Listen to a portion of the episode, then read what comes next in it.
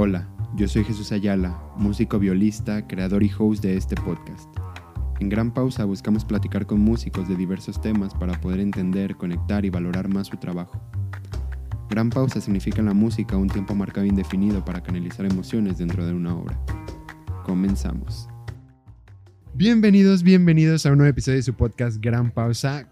¿Cómo están el día de hoy? Esta semana estoy con Janine Job. Hop. Hop, Hop. Ah. Janine Job. ¿Cómo estás? Bien, gracias, ¿y tú? Bien, bien, gracias. Bueno, Oigan, un tema que tenía ganas de grabar hace, que fue noviembre, octubre del año pasado, más o menos, ¿no? Sí, que estuve preguntando ahí en, en, en el departamento de música que quién conocía a alguien para que me hablara de este tema. Muy interesante. Eh, tengo que aclarar que yo no sé nada. Pero bueno, estuve leyendo eh, un poco lo que has hecho, un poco en general otros lugarcillos. Eh, pero bueno, espero que, que todo salga bien para mí. Seguro, para mí también, para los dos. Para los dos. Muy bien. Oye, pues antes de entrar al tema, siempre les hago esta pregunta a mis invitados, que es que me cuenten un poco de su historia en la música, porque eres violinista, entonces pues cuéntame un poco cómo empezaste, por qué. ¿Cómo empecé? Ajá. Ok. Bueno, pues sí, en efecto, soy violinista. Yo comencé, digamos, mis estudios formales por ahí de los 15 años. De chiquita había tomado clases de piano, clases de guitarra. eh, y antes de empezar a estudiar música formalmente, cantaba en una banda de punk rock. Oh, wow. Exacto. Entonces, eh, cuando entré a la prepa, entré al CEDAR José Clemente Orozco y ahí tenía que escoger un instrumento y como que yo dije, bueno, pues a ver el violín, ¿no? Y recuerdo la primera clase que fue como una experiencia inolvidable, pues simplemente me gustó mucho y de ahí una cosa llevó a la otra, pues, ¿no? Hasta ese momento con mi banda, pues sí era algo muy formal y que me tomaba muy en serio, pero era como un juego, ¿no? Ok. Entonces ya de ahí una cosa llevó a la otra, entré a la escuela de música, estudié luego la licenciatura en artes en la Secretaría de Cultura de Jalisco y pues ahora me desenvuelvo, digamos, como en una mezcla de prácticas o diferentes aristas del oficio de ser, de dedicarse a la música y al arte. Digo, Ok. sí me desempeño como violinista, he tocado en la Orquesta Sinfónica Juvenil de Zapopan, ya tengo como un año y medio que me salí, eh, pero me gusta sobre todo la música de cámara y la música contemporánea, Ujú. entonces es como los, las grandes cosas que, a las que más dedico mi tiempo como violinista, ¿no? Ok. Entonces toco en una agrupación que se llama Ensamble Supercluster, eh, pero también suelo colaborar en proyectos escénicos, eh, haciendo performance o diseños sonoros o composición original para escena. eh, y también, pues de alguna manera, tengo experiencia como gestora cultural digamos, desarrollando mis propios proyectos, ¿no? Como que he tenido que entrar al quite, eh, pues porque una tiene que echar mano para que las cosas Claro. ocurran. ¿no? Sí, sí, sí. Ujú. Ok, bien, historia interesante. Entonces, pues desde chica eras rockerona. ¿Todavía o no? Sí, ¿Sí? claro. Ah, sí, súper. sí, sí. Muy bien, ¿no? Qué padre, qué padre. Muy bien. Pues no sé cómo dar introducción al tema. Yo había puesto, eh, para empezar a hablar de tu investigación. Ay, cuidado, eh. no pasa nada. Eh, bien, voy a ir dejando en, en este episodio. Creo que en las etiquetas de YouTube se pueden dejar links también, no solamente como encuestas o algo así. Entonces, de cosas que vayamos hablando, voy a estar dejando información o si no, va a estar en la descripción. Pero bueno, quiero dar introducción con tu investigación Ok. que fue este libro, este libro que sacó la Secretaría de Cultura, ¿verdad? Que sacó el año pasado, una investigación de muchas personas de aquí de Jalisco. Entonces, bueno, tal cual el título de tu investigación es No somos hombres blancos muertos, un análisis crítico actual de las mujeres músicas jaliscienses. ¡Pum! ¡Pum! Es un buen título. Yo lo leí y dije, mm, ¿por qué hombres blancos muertos? Y yo dije, mm, qué raro, dije. Y luego también lo de músicas. Yo no sabía que se le podía decir así a... O sea, sí, no sí sabía. se puede. La verdad, eso de autoenunciarnos como músicas, creo que en los últimos meses se ha convertido más como en una en meterle ahí jiribilla, ¿no? Al asunto. Eh, Sí. Tú sabes que hoy en día está como muy en boga eh, esto del lenguaje inclusivo, Ajá, el todos, todes, todas y todos, etcétera, Ajá. que a mucha gente le puede molestar bastante. Pero para mí, enunciarnos de ese lugar tiene que ver con enunciarte políticamente desde ese lugar, ¿no? O sea, si no se nombra, no existe, dicen por ahí. Claro. Entonces, eh, yo bromeo y lo puse también así y noto que últimamente las colectivas de mujeres músicas también ya se están como apropiando de eso, no por mí, sino porque en general hay como esa toma de conciencia, porque eh, pues siempre echamos burla como de la gente que dice, es que la RAE, ¿no? Hay que hacerle caso a lo que dice la RAE y el hablar propiamente y no sé qué. Entonces para mí es como, ah, sí, pues si buscas en la RAE, de hecho, lo correcto es decir las músicas, es incorrecto decir la músico. Entonces como que para mí más bien es como una especie de juego ¿no? O sea, no es como que me lo tome a pecho, pero sí de paso, eh, como politizarnos de ese lugar, ¿no? Y decir, somos las mujeres que nos dedicamos a la música, somos las músicas, y está bien decirlo así y jugar con el lenguaje y apropiarnos de él.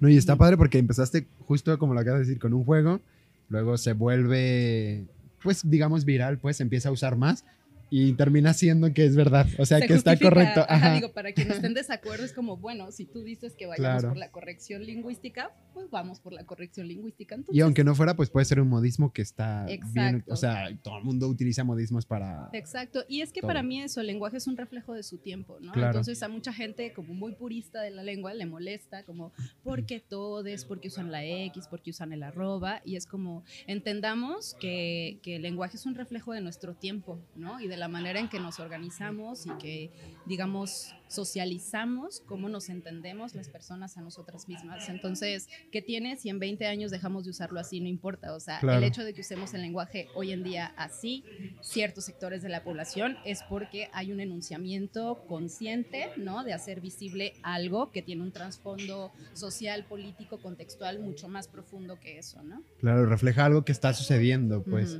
Yo me acuerdo que cuando era pequeño, en la primaria, yo, o sea, yo real leí carteles donde usaban una arroba para decir, pues todos, todas, ¿no? Entonces, no sé por qué la gente se molesta tanto. O sea, es como que sí está raro de repente que un día, bueno, no un día a otro, pero sí de repente se hizo muy viral el usar, por ejemplo, la E, que todes. Suena como raro, ¿no? Decirlo, pero, pero pues siempre ha sido como muy común. No sé por qué el enojo de la gente. Pero bien, entrando un poco a tu investigación, eh, ¿Quieres contarme? ¿Quieres que yo te diga? Somos hombres blancos muertos, por ejemplo. Ya entendí el por qué. Este, y es una investigación muy profunda que toca varios puntos muy interesantes. Entonces, pues no sé si quieres que vayamos punto por punto. ¿Sí? ¿Te parece bien? Ok, ¿quieres empezar a, a dar introducción? Ajá, ¿por qué el título? Bueno, el No somos hombres blancos muertos igual viene con toda una intención de provocación, claro. Eh, de poner en duda y poner en cuestión digamos, este canon aprendido. Eh, muchas veces de manera inconsciente y poco cuestionado, digamos, de todas estas aspiraciones que seguro muchas de las personas que están escuchando compartirán de cómo asumimos que el canon del hombre, pues sí, digamos, un Beethoven, el maestro, el genio de la música clásica, que es trascendente, que es un genio incomprendido, que es racional, se toma como una figura única e irreemplazable de la música, ¿no? Como si eso es lo que debiera trascender, anulando muchas otras manifestaciones que ocurren hoy en día en la música de concierto, ¿no? Entonces, para mí eso de no somos hombres blancos muertos, pues tiene que ver con uno, no somos hombres, sabemos mujeres que hacemos y que nunca son las que vemos en las listas de las 10 grandes obras maestras, ¿no? O 10 compositores que debes escuchar, o si piensas en la figura de un director de orquesta, te imaginas en automático a un hombre, ¿no? Si nos vamos a cuestiones estadísticas, hay muchísimos números que sostienen, digamos, la ausencia de las mujeres en ciertos campos de la música de concierto, porque claro, podemos ver un montón de violinistas, yo soy violinista, ¿no? Un montón de pedagogas, de pianistas, de cantantes, pero no encontramos directoras, no encontramos compositoras, no encontramos técnicas de audio, no encontramos tubistas, no encontramos contrabajistas que sí históricamente tiene un motivo de ser de cómo hemos aprendido como estos roles binarios del deber ser hombre o deber ser mujer, digamos, ¿no? Entonces, es como por la cosa del hombre.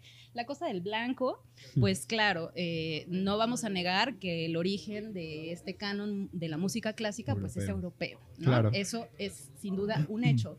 El problema es que ya pasaron muchos siglos y el problema es que se siguen haciendo muchas obras nuevas hoy en día que desconocemos porque insistimos en creer que esta música debe ser de museo, ¿no? Como como que, y que no hay, eh, digamos, como otras disidencias o divergencias, divergencias que atraviesan eso, ¿no? Entonces, ¿dónde están realmente eh, otras compositoras o compositores de otras razas, de la diversidad sexual, la diversidad cultural, la diversidad racial? Bueno, eso ya lo dije, eh, pero no se ve porque también se aprende como si esta música fuera trascendental y universal cuando realmente no lo es, ¿no? Y está igual de politizada que una banda de punk, ¿sabes? De los años 80. Claro. Y el problema es que no lo vemos. Y que no somos hombres blancos muertos, pues eso, ¿no? Hay mucha música que se está escribiendo hoy en día. Yo que me dedico a la música contemporánea, pues soy como muy afecta de eso, muy cercana a eso. Y me gusta pensar que, que, que está chido escuchar música de nuestros tiempos, pues porque eso es lo que se está haciendo hoy en día. Y muchas veces eso nos puede decir mucho más que eh, escuchar la sinfonía quinta de Beethoven, ¿no? Que no estamos diciendo que quitemos eso para siempre ni nada, sino que por qué no darle espacio a otras posibilidades de escucha y de práctica musical. Claro. Ok, bien. Cuando estabas hablando se me puso la piel chinita porque, no sé, es muy interesante. Nunca me había tocado platicar con, pues, con alguien feminista que me diera argumentos sobre algo porque nunca lo he buscado tampoco. Es la primera vez pero pues con todo el tema del feminismo que ha sido, que, o sea, ha existido desde mucho tiempo, pues tuve esa espina desde el año pasado de, ¿y en la música qué hay? Porque yo nunca vi algo que estuviera mal. Entonces, leyendo tu investigación y, cuando me mandaste una imagen, no sé si te acuerdas que me mandaste una imagen por WhatsApp, eh, yo me quedé así como, wow. O sea, no sé. Y con solo una imagen, o sea, todavía ni siquiera leía tu investigación. Entonces yo me quedé así como helado, dije, de verdad todo esto está pasando porque, por ejemplo, bueno, para regresar un poco antes a, lo que acabas de decir, tu investigación en general es como la notable diferencia de género, que hay una, separación, eh, que hay un poco de machismo, digámosle, bueno, no un poco, bastante machismo, en, en espacios de componer, de interpretar, en plazas para orquestas, solistas. Entonces, lo que yo iba a decir era que no a lo mejor no lo he notado tanto porque mis más grandes ejemplos en la música son mujeres. Mis cinco violistas favoritas y las únicas son mujeres, que son Kim Kaskashian, son Tabea Zimmerman, eh, Sara Fernández, Isabel Villanueva y Cristina Cordero. Súper buenas. Son mujeres, o sea, nunca lo había, nunca me había puesto a pensarlo. Y hay violistas hombres, claro, y tocan muy bien, pero ellas, no sé, no sé, o sea, tocan muy bien, por algo las admiro tanto. Y luego, por ejemplo, en el tema de tu, de tu investigación que tocas mucho a las mujeres pedagogas, ¿conoces a Hilda? Hilda Morán Quirós, maestra de, del técnico. Ella dio ella da pedagogía eh, ahí, ahí en el técnico.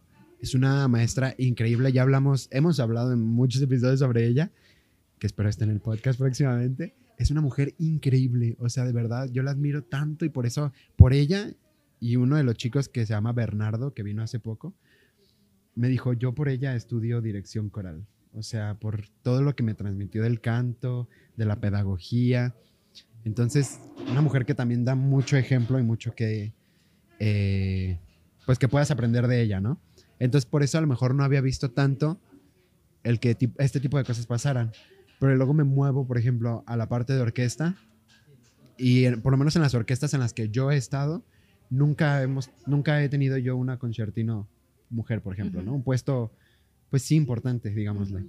Este, nunca me he dirigido a una mujer.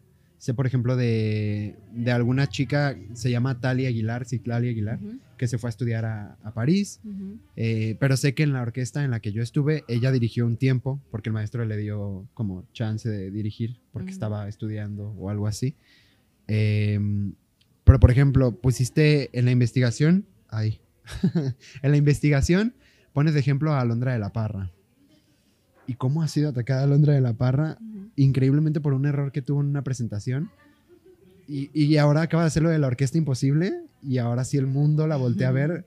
Claro, siempre ha sido conocida, tiene un apellido pues importante, su familia es como de peso, pero ella siempre ha sido muy atacada y digo, pues ¿por qué? O sea, no, no hay por qué hacerlo. Todo el mundo ha cometido errores en la música y no son tan castigados y veo que a ella la castigan mucho. Por razones pues no sé por cuáles, pero el, el, error que tuvo, pues bueno, es un error que a todo el mundo le puede pasar y además estar enfrente de una orquesta tan grande, tan importante, tan de peso para el mundo, pues tiene sus consecuencias en tu cuerpo, ¿no? De sentirte nervioso, me refiero.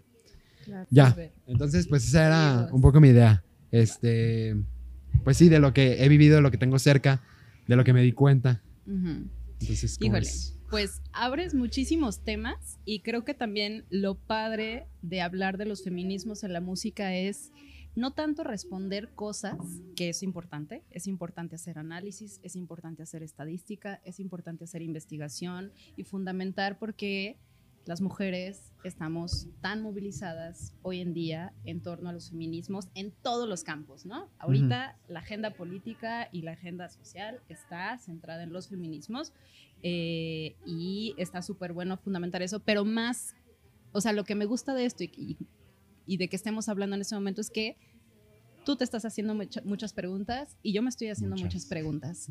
Muchas preguntas que ponen en cuestión digamos, los automatismos con los que hemos aprendido y con los que nos hemos desarrollado en nuestra carrera, ¿no?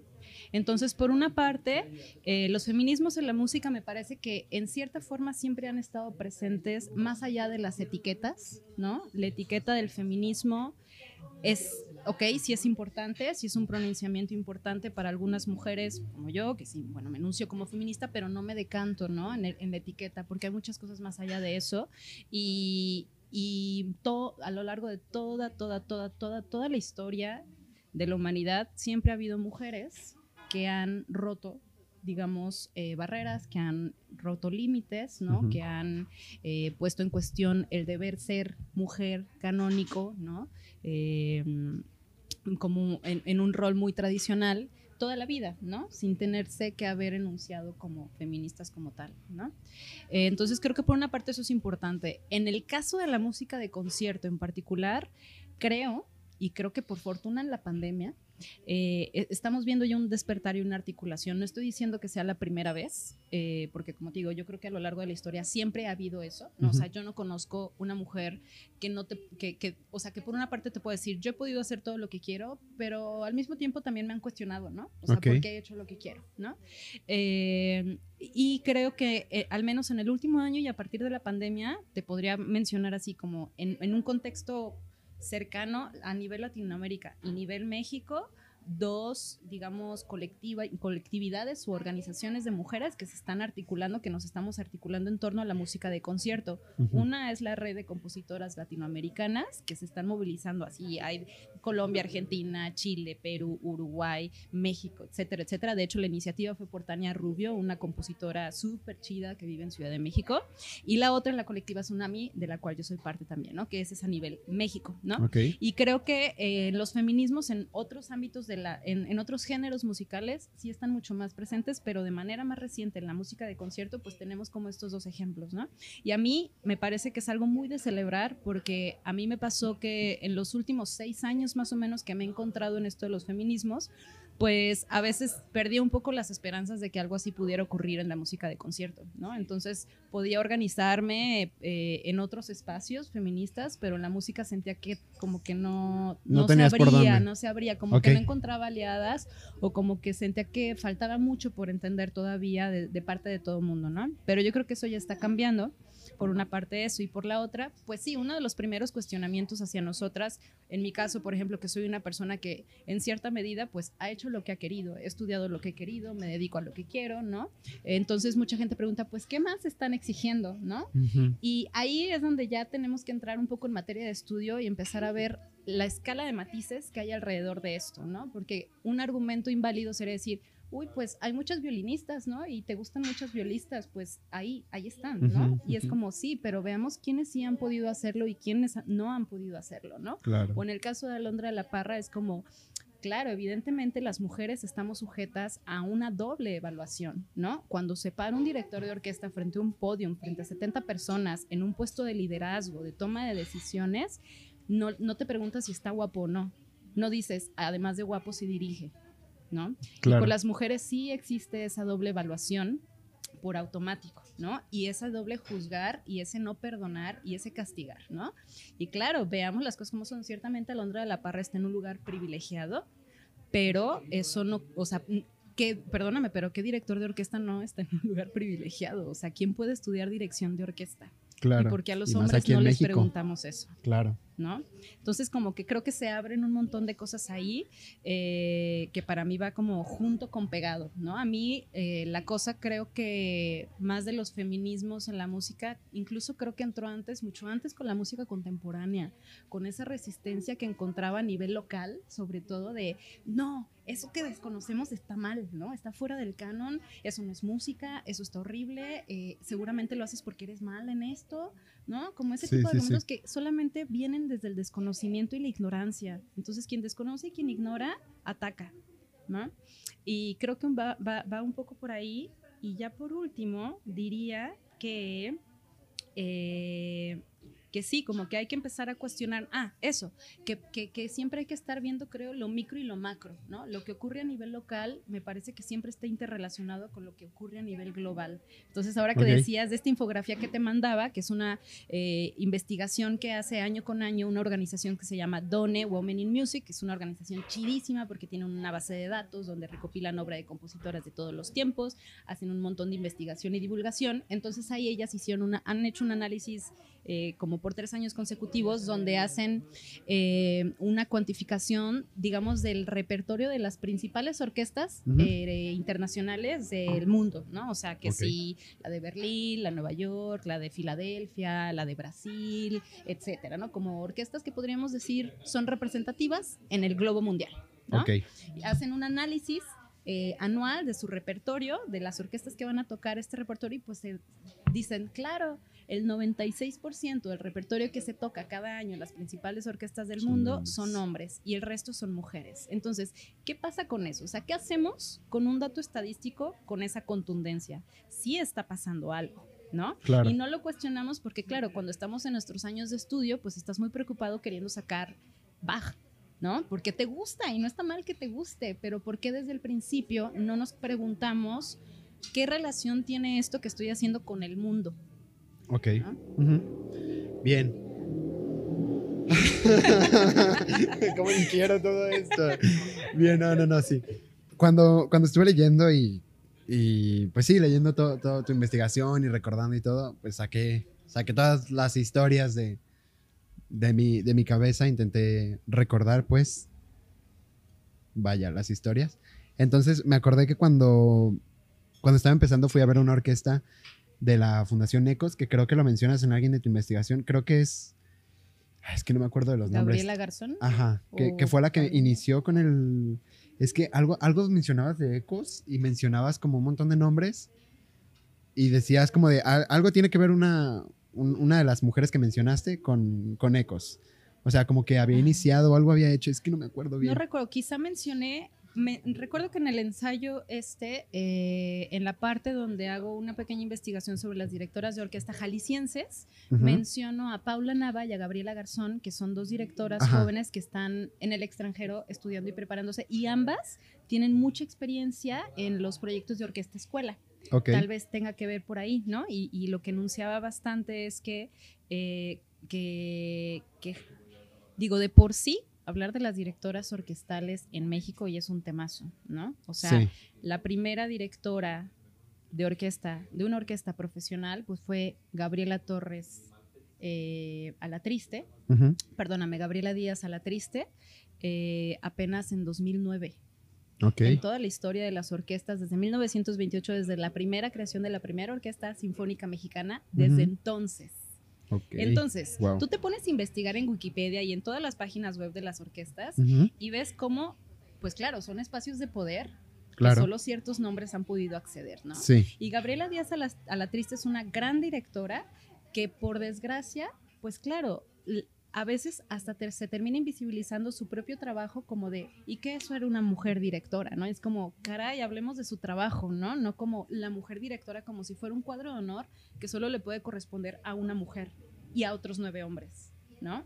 ¿Por qué no podemos ver que necesitamos como más diversidad en eso y que ya tenemos que deshacernos de la idea de que la mujer es como el rol femenino que, que, se ocupa en un espacio. Por eso se ataca tanto a Londra de la Parra. Es como si el espacio de la mujer directora estuviera tomado y es como, uy, no, no nos está representando bien a todas. No tiene por qué representarnos. claro. o sea, ella es ella. sí, sí, sí. Mira, ya la encontré. Me puse aquí a, a sacarla de esta. Dice... Mm, a través de que estoy leyendo un poco rápido, eh, espérenme. Paula Madrigal. Ajá, ah, sí, son las dos que mencionas, ¿no? Pero dice. Dije Paula Nava, mm, sí quise decir Paula Madrigal. actualmente destacan dos mujeres de Jalisco que se perfilan hacia la dirección orquestal. Eh, financiamiento de proyectos y profesionalización en el país. Han buscado oportunidades en Estados Unidos. Ajá, Paula Naval Madrigal, que radica en Seattle, eh, directora de North, Northwest Orchestra. Eh, diversos programas, bla, bla, bla, puentes interculturales. Además de Gabriela Garzón, ajá, que ha continuado su formación musical en Wichita, ¿se pronuncia así? Wichita, creo. ok, en Kansas, no sabemos. ¿eh? Estados Unidos, finalmente. Ajá. Eh, tuvo inicios como directora orquestal en la Asociación Civil, con sede en Guadalajara, asociación que también busca la integración social, que es conocida como ECOS. Ajá, era eso. Elevare, creo. Ajá, sí, sí. Ajá, Elevare, cierto. Sí, que... Ajá, Elevare. Sí, sí, pues a ellas dos las menciono. Eh, en el análisis lo que trato de hacer es una especie de rastreo en los últimos 20 años de dónde están las compositoras jaliscienses, dónde están las directoras jaliscienses, eh, que son, digamos, los espacios más ausentes de mujeres. Claro. Entonces, por eso las menciono a ellas dos, porque creo que son las que de manera profesional ahí están empujando y dándole a eso la dirección orquestal. Ok, iba, iba a eso porque la verdad no sé si sea ella, dudo que lo sea o sea, no sé porque no me acuerdo. Pero te digo que en aquellos tiempos cuando estaba empezando fue un concierto de ecos y la directora estaba embarazada. Mm. Y traía un vestido azul muy bonito. y está embarazada. No sé quién era, no me acuerdo. es que por ahí tengo amigos que, participaron en ese encuentro de ecos. Pero de lo que me acuerdo, no era de que estaba embarazada y que su vestido, no, no, no, me acuerdo de que hubo mucha crítica porque estaba embarazada. De verdad, o sea, y yo siendo pues pues sí, un niño no tenía ni 18 años, o sea, y yo decía, pues, que tiene que estar embarazada, o sea, como que, tiene? ajá, ¿qué tiene? Está, está, trabajando, o sea, está, ¿qué? O sea, no, no entiendo cuál es el problema, pero recibió mucha crítica y también otra persona que me acuerdo, otra mujer que recibió mucha crítica, fue una violista de la Filarmónica actual. No sé su nombre, creo que todavía sigue en la Filarmónica, pero estuvo embarazada y estaba ahí en la fila de violas y, mucha gente como que la criticó y la veía salir de concierto pues con su viola y pues batallando porque ya nunca dejó, o sea, en todo su periodo, pues supongo que ya cuando iba, cuando se iba a aliviar, pues dejó de asistir, ¿no? Pues obviamente, pero ella no dejó de ir hasta que hasta que no iba a la fecha pues de su alivio, supongo. Pero sí escuché como muchas críticas de que cómo está alguien en la fila sentado, embarazada pues qué pues, lamentable, ¿no? Pues y, creo natural, que ¿no? justo estás abriendo otro tema de la maternidad en las profesiones y en la maternidad en la música, que también creo que es un temazo súper pendiente ahí, eh, porque aparte está correlacionado con el asunto de la precariedad laboral en la que vivimos las y los músicos en México, ¿no? O sea, por una parte, eh, pues las mujeres que se dedican a la música muchas veces tienen que renunciar a este, hacer las dos cosas al mismo tiempo, pues porque se tiene pensado y mal pensado de que no podemos hacer las dos cosas al mismo tiempo, claro. pero también porque seguramente no cuentan con una red que las apoye y las soporten, porque quizá, no estoy asumiendo nada, pero quizá estamos, están como asumiendo eh, digamos, toda la responsabilidad, ¿no? De los hijos. Y el papá, si es que hay, ¿dónde está? ¿No? Entonces creo que ahí se abre como todo un tema eh, de que no hay protección laboral, de que eh, eh, las, las, responsabilidades de, paternidad y maternidad en México todavía no son nada compartidas de manera equitativa, ¿no? Pero al mismo tiempo es un problema, pues porque de pronto hay condiciones en las que si papá o mamá deja de trabajar, pues no hay dinero, ¿no? Entonces es súper complejo, ¿no? y al mismo tiempo, pues quienes nos dedicamos de manera independiente a la música o en una institución, estamos sujetos a un montón de condiciones fatales, ¿no? Porque no tenemos seguridad social generalmente, no tenemos eh, prestaciones de ningún tipo. Entonces, como que se abre todo un tema, ¿no? Nuevamente, mm. hablando de cómo los feminismos abren todo un tema, ¿no? En torno a las maternidades y creo que sí, eso es una agenda pendiente que, que ojalá se pueda poner sobre la mesa porque la, la verdad, eh, no puedo hablar por nadie, pero sí es cierto que conozco de primera mano, pues muchas mujeres que tienen que dejar de dedicarse a la música una vez que tienen hijos y creo que no se trata necesariamente de eso. Claro. Digo, más allá de que, claro, hay que disfrutar las maternidades, ¿no? y eso es parte importante y un ciclo vital de la vida. Pero ¿cómo balanceamos una cosa con otra? Esa es la pregunta. Ok. Estoy viendo mis apuntes. Bien. Eh, ¿Qué ámbitos crees en la música que provocan esta disparidad? O sea, ¿crees que haya, supongo que debe de haber algunos, en los que provoquen que suceda más? O sea, debe haber como temas más... ¿Cómo explicarlo? Bueno, ¿entiendes mi pregunta? ¿Entiendes a qué voy? ¿Qué prácticas hace que esto pase? ¿Que haya esta disparidad o algo así? Ah, como Tú sácalo, ahí te trato de... Como que en temas eh, específicos o en qué cosas específicas sucede más y, por qué. O sea, entiendo y veo que casi en todo, pero por ejemplo, ¿qué tanto sucede en la música solista? Mm. Eh, o si en la música solista no sucede tanto, o sí, o, más por este lado, o por cuál. O, o sea, ¿qué ramas son, por ejemplo, en la orquesta? Tenemos muy claro que, por ejemplo, a veces para ganarte una plaza, eh, siendo instrumentista, no, no hablo de, un director.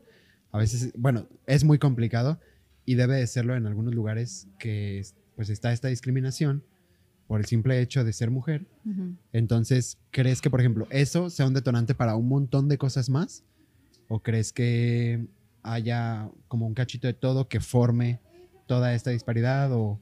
Yo creo que sí, más bien podríamos hablar de un caldo de cultivo complejísimo que hace que en ciertos ámbitos se note mucho y en ciertos ámbitos tal vez no, no, no podría generalizar porque creo que cada, cada contexto, o sea, cada ciudad, cada orquesta, cada escuela, cada país es como un mundo, como un microorganismo, ¿no? Como que tiene su propia manera de existir, ¿no? Pues como un propio ecosistema ahí que funciona, que después puedes ver eh, cómo se sostiene históricamente y dices, claro, lo que pasa en tal ciudad pasa igual en Guadalajara, ¿no? Pasa igual en Zacatecas, pasa igual en Ciudad de México. Y de hecho, en la colectiva es algo de lo que nos hemos dado cuenta, ¿no? De cómo vivimos cosas muy similares, ¿no?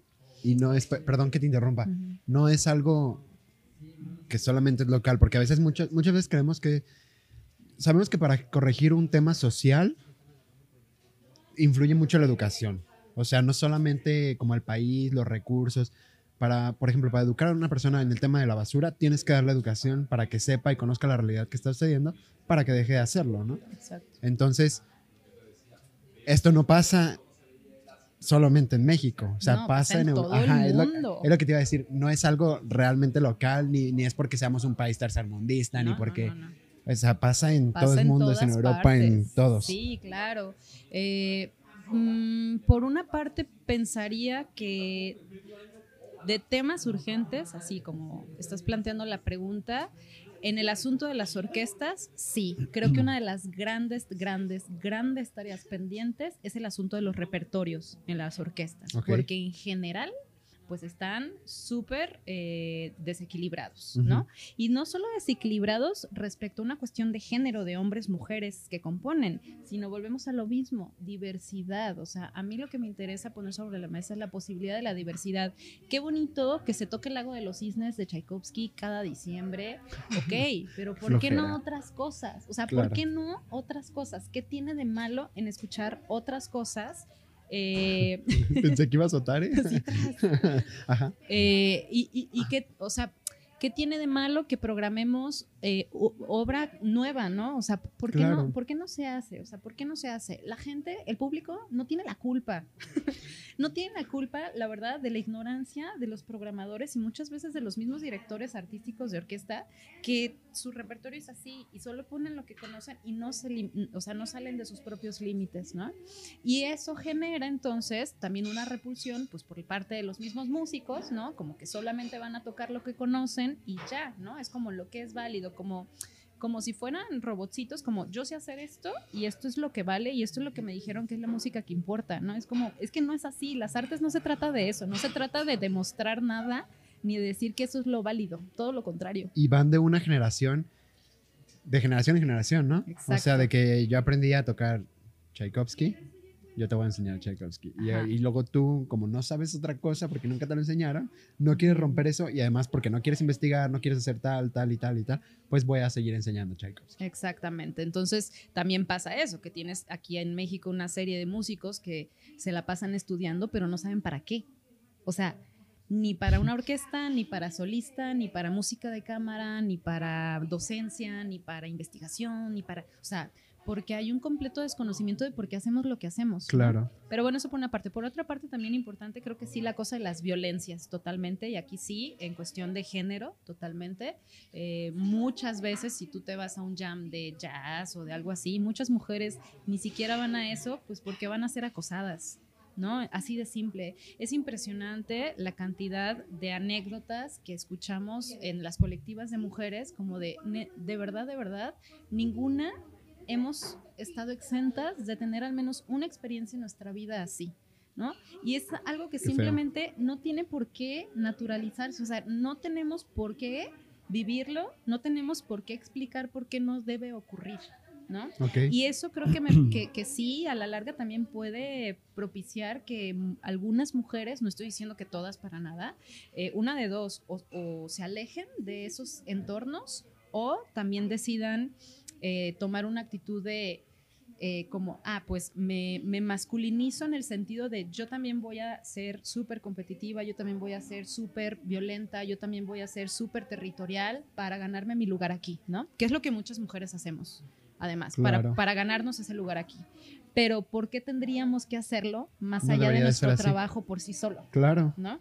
Eh, otra de las tareas pendientes pienso que podría ser eh, sobre todo el ámbito de la, en torno a las tecnologías, la música electrónica, eh, ingenierías de audio y todo eso, también históricamente, y lo puedes tú estudiar desde la musicología feminista, de hecho hay mucho material para leer sobre eso, eh, digamos que a partir del proceso de colonización que hubo eh, hace algunos siglos aquí en América y en todo el mundo de parte de las colonias europeas, eh, se instauró una epistemología, y cuando hablo de epistemología hablamos de cómo pensamos, cómo pensamos, se instaló a través de un proceso pues de tiempo, no, no es como que llegaron y dijeron, ahora van a pensar así, ¿no? Como que se empieza a instaurar una epistemología muy binaria en el sentido de que, y no me vas a, no me vas a, no me lo vas a negar, que creemos que hombre es igual a raciocinio, hombre es igual a inteligencia, hombre es igual a fuerza física, hombre es igual a territorio, hombre es igual a trascendencia, mientras que mujer es igual a intuición, mientras que mujer es igual a naturaleza. Sí, le dan otros valores. Ajá, otros valores, ¿no? Que casi siempre además resulta que son opuestos y o complementarios, ¿no? El asunto aquí es que, y esto ya es como, creo que da para otro podcast, hablar del proceso como de colonización y cómo cambió esa, eh, o sea, cómo se instaura este pensamiento binario que hasta la fecha nos afecta a todo mundo, eh, es que finalmente en el proceso de colonización lo que se dice es que el hombre domina la naturaleza. En el proceso de colonización lo que ocurrió fue eso. El hombre blanco europeo llega acá, piensa que se encuentra con unos salvajes y decide dominarlo. Entonces se, desarrolla toda una serie de relaciones subordinadas, ¿no? En donde nosotros somos esas colonias eh, salvadas por estos europeos. Es lo mismo, o sea, ese proceso de colonización en relación también con el capitalismo y en relación con, los, con el machismo es exactamente lo mismo, ¿no? Porque cuando hablamos de prácticas machistas es porque hablamos o suponemos de que hay una masculinidad hegemónica que se está queriendo como poner sobre sobre alguien. Sí, sí, sí. Y eso pues también es una acción violenta, etcétera, etcétera. Sé que estoy hablando a lo mejor como de conceptos, no, Pero que explican mucho las dinámicas finalmente de por qué eso explica, por ejemplo, una acción de acoso. Que un tipo te agarre las pompis en la calle sin tu consentimiento. Claro. Eso es un asumir que esa persona es superior que tú y que te puede hacer lo que tú quieras. Claro. Eso es violencia y eso en episteme o sea, tiene que ver con prácticas colonialistas y capitalistas. Claro, y todos estos conceptos, o sea, es lo básico para moverlo a cualquier cosa. Por ejemplo, a- acoso, ¿cómo se le llama? Físico, acoso verbal, este, por ejemplo, el ganar plazas, eh, que estamos hablando de la música. Exactamente, ahí es O sea, donde son los términos básicos para moverlo a cualquier Exacto. tema que hablemos, ¿no? Y justo creo que acabas de dar en el clavo. En la música de concierto estamos sujetos a, a una serie de, de prácticas violentas, competitivas, lo repito de nuevo, ¿no? Competitivas, Sí, sí, sí. territoriales, de decir, el, el que gana es el más fregón, ¿no? El que demuestra que toca más, más rápido, más fuerte, el que va a estar adelante en la orquesta. Para mí, ese es como mi conflicto con las orquestas, ¿no? Que es una jerarquía vertical y por eso Muy grande. me encanta la música orquestal y me gusta tocar en ella, pero no podría vivir haciendo eso toda mi vida porque a mí me gusta decidir qué es lo que quiero hacer. Claro. Así de simple. Y me gusta tocar lo que quiero tocar, ¿no? Pero esa ya es mi cosa. Sí, Pero el problema es que en las orquestas, eh, y muchas veces como que ocurre eso, ¿no? O sea, y, y no, se no se cuestiona, ¿no? ¿Cómo somos de personas violentas en el ámbito de la música, ¿no? Y cómo eh, no nos lo preguntamos. Y cómo eso no tiene nada que ver con el arte, además, ¿no? O sea, con la música en sí, con Sí. la experiencia de escucha. Claro. Nos aleja de eso. Pues es que realmente, si nos ponemos a hacer como experimentos, pues digámosle bobos, en el sentido de que no necesitas mucha mm, hacer tanto, simplemente taparle los ojos a una persona o, o ponerle un audio, ni siquiera un video. Ponerle un audio de una mujer tocando un concierto y un hombre tocando un concierto, de violín, de lo que quieran.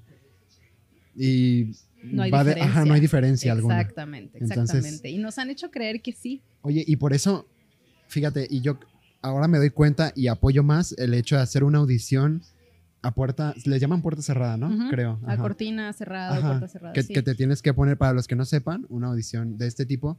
Bueno, normalmente las audiciones son, te paras tú en el escenario en donde sea la audición, hay gente detrás escuchando, eh, gente viéndote, perdón, eh, llámese principales, orquesta, director de orquesta, quien sea. Pero este tipo de audiciones eh, ponen una, cierran el telón, ponen una cortina, algo que divida, te piden que, que nunca hables, desde que entras al teatro, al lugar, que nunca hables, que te pongas tenis, eh, algo que no sea un tacón y, y ya.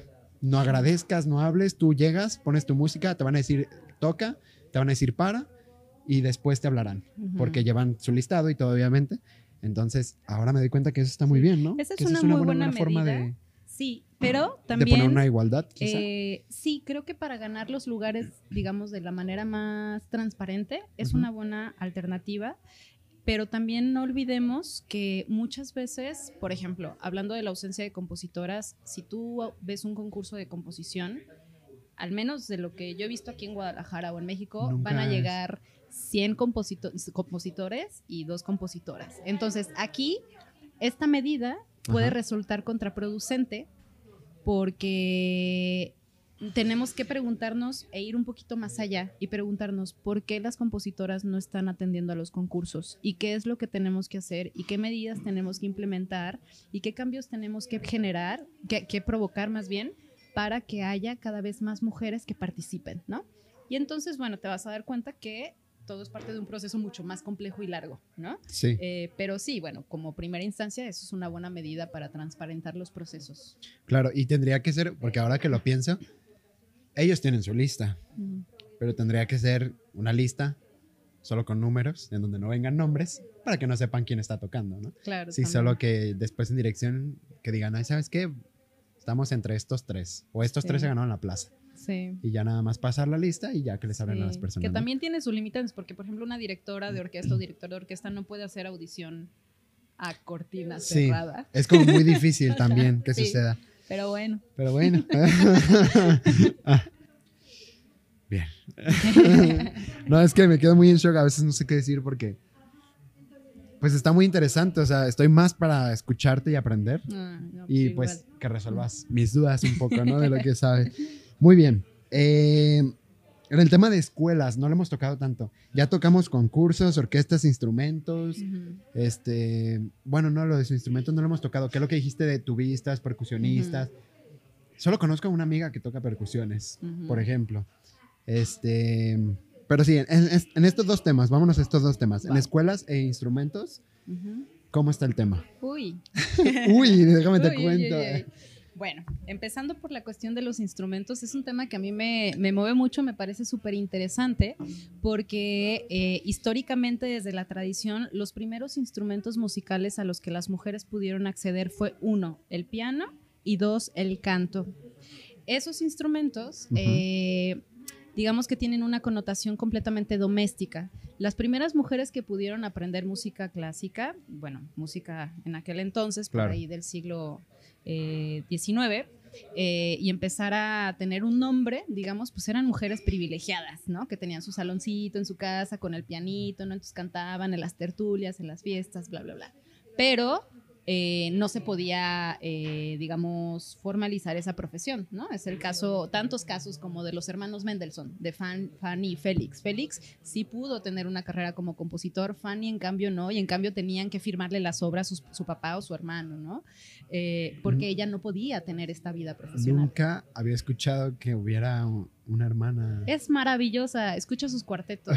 Para que veas que Y, y mira, y es de las compositoras más Wow. reconocidas, Fanny Mendelssohn. de la que había escuchado alguna vez, pero era esposa, no me acuerdo si de Schubert o de Schumann. Empezaba con Schu, Ujú.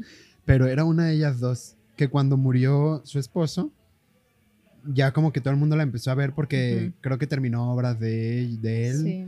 Este y empezó a sacar Sí, es, hay tantas historias de mujeres eclipsadas por el esposo, el hermano, el marido y el papá que no te imaginas, en todos los ámbitos, en todos los Sí, sí, ámbitos, sí. ¿no?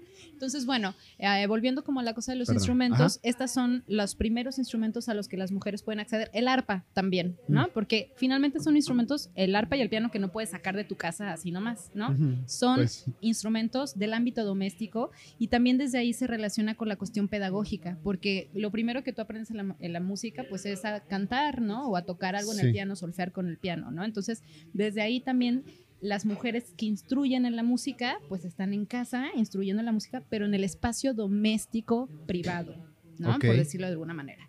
Eh, y no profesional ajá. pasan los años, pasan los años, vienen las primeras guerras mundiales, etcétera, y a partir de ahí, de tanta baja de hombres, Ujú. empezamos a tener a las primeras mujeres en orquestas. ¿No? Pues porque se mueren todos los vatos. y es como, pues sí, entrenle, ahora, ahora sí entrenle al quite. muertos. Y de, sí, y de hecho pasan la Segunda Guerra Mundial y eh, a- empieza a haber un choque, ¿no? Como de, pues regresenlas a su casa, ¿no? Pero pues bueno, ah, ya no era tan simple como Tan eso. sencillo, Ajá. claro. Y entonces empezamos a ya tener como una ola de, de, de más instrumentistas más variadas y más diversas. Pero se dice desde la musicología feminista, y hay su- información súper chida al respecto, de eh, eh, cómo entonces sí podemos hablar y al mismo tiempo no, de cómo el piano y el canto son instrumentos que en cierta forma eh, reafirman esta idea del estereotipo de lo femenino. Ok. ¿sí?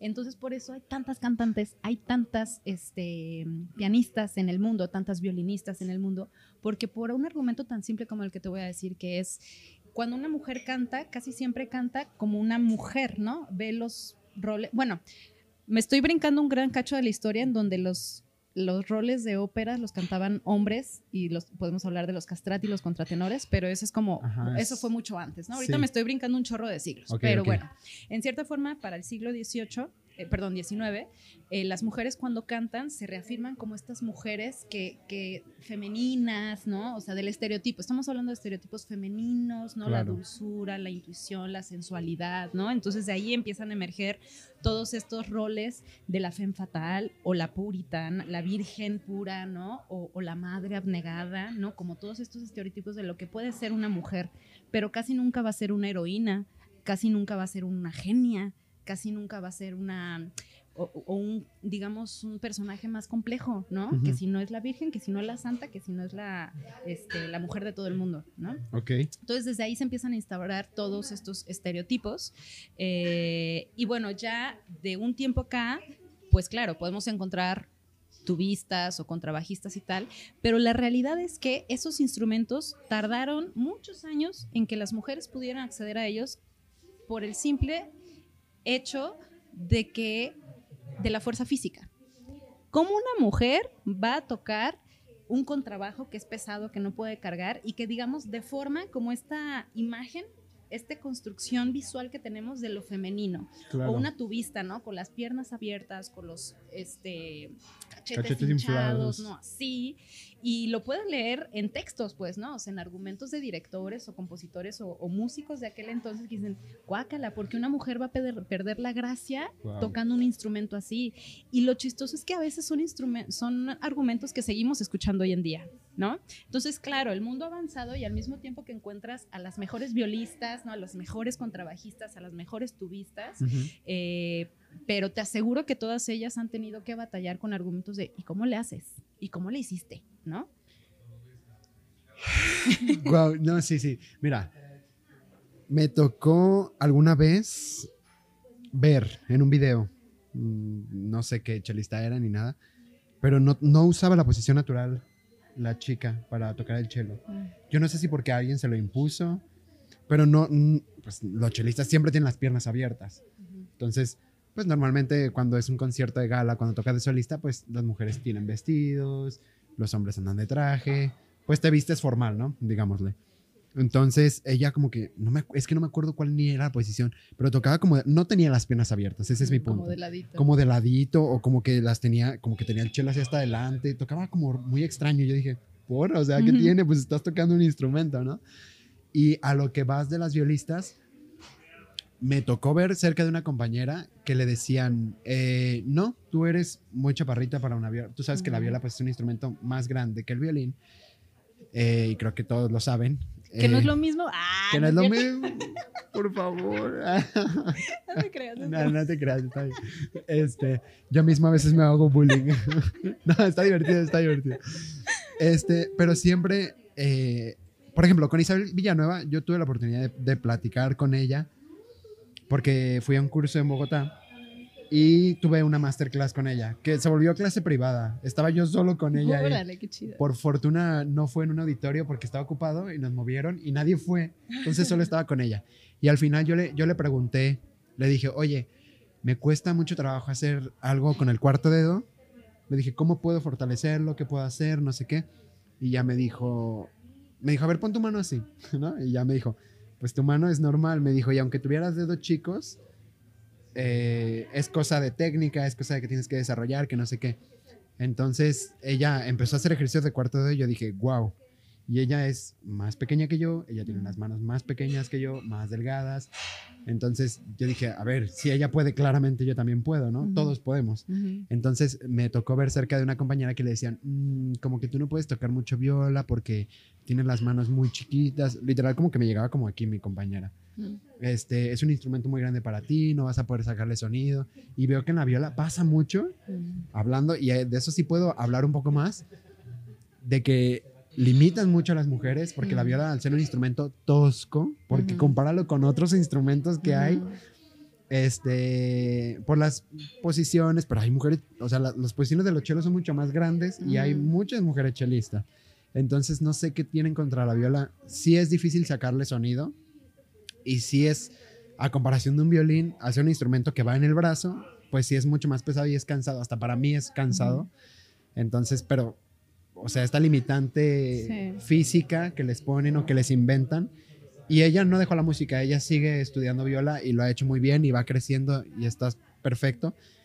Pero sí, como que me escuchó. habría que tener. Me escuchar esa discriminación. Este, justo eh, tenemos que tener un montón de cuidado y poner focos rojos cada vez que alguien anteponga argumentos biológicos para poder hacer o no hacer algo. Claro. O sea, en todos los aspectos, en todos los aspectos, porque por poner un ejemplo que contraste, eh, muchos eh, hombres también que se enojan como, ah, pero no ven la cara contraria de eso de, a mí nunca me dan clases como maestro, ¿no? Porque siempre quieren una mujer, porque en las escuelas siempre se sienten más cómodos con una mujer, ¿no? Creen que es mejor maestra que un hombre, ¿no? Entonces son como un montón de eh, estereotipos adjudicados de manera automática que dices, pues es que no tiene por qué ser así, ¿no? O sea, no tiene por qué ser así y está bueno ponerlo en cuestión.